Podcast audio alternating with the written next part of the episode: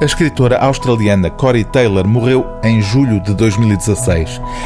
Antecipou a sua própria morte, que se aproximava de forma irreversível depois de lhe ter sido diagnosticado 10 anos antes um melanoma com metástases para o cérebro. Esses últimos anos de vida de Corey Taylor foram dedicados a encontrar a melhor maneira de morrer. A Morrer, esta memória autobiográfica, foi a última obra que publicou, editada poucos meses antes de se despedir da vida. O responsável por esta edição portuguesa, Jorge Reis Sá, explica no prefácio a urgência com que decidiu publicá-la agora, neste momento em que o tema da eutanásia está em debate na sociedade portuguesa.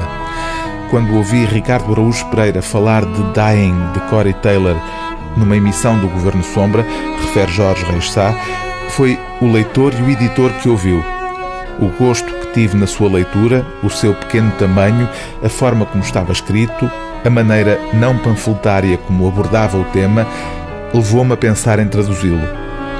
Corey Taylor recorda, em menos de 200 páginas de uma prosa límpida, o choque que viveu com a morte de familiares que acabaram na demência e reflete sobre a dificuldade dos não crentes, como era o caso dela, de pensar a morte fora de um quadro religioso.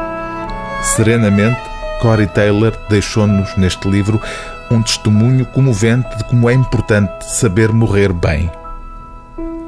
Ouvi dizer que o morrer moderno significa morrer mais.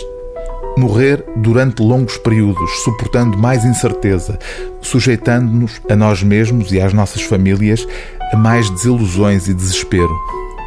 Como nos é possível viver mais tempo, também estamos condenados a morrer durante mais tempo.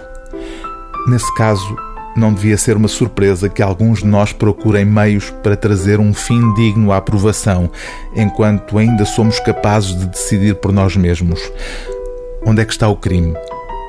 Um adeus pesaroso, uma oportunidade de beijar cada rosto amado pela última vez antes do sono descer, de a dor se retirar, de o medo se dissolver e de a morte ser derrotada pela própria morte. O livro do dia TSF é A Morrer, de Corey Taylor, tradução de Jorge Reis Sá e Francisco Silva Pereira, edição A Casa dos Ceifeiros.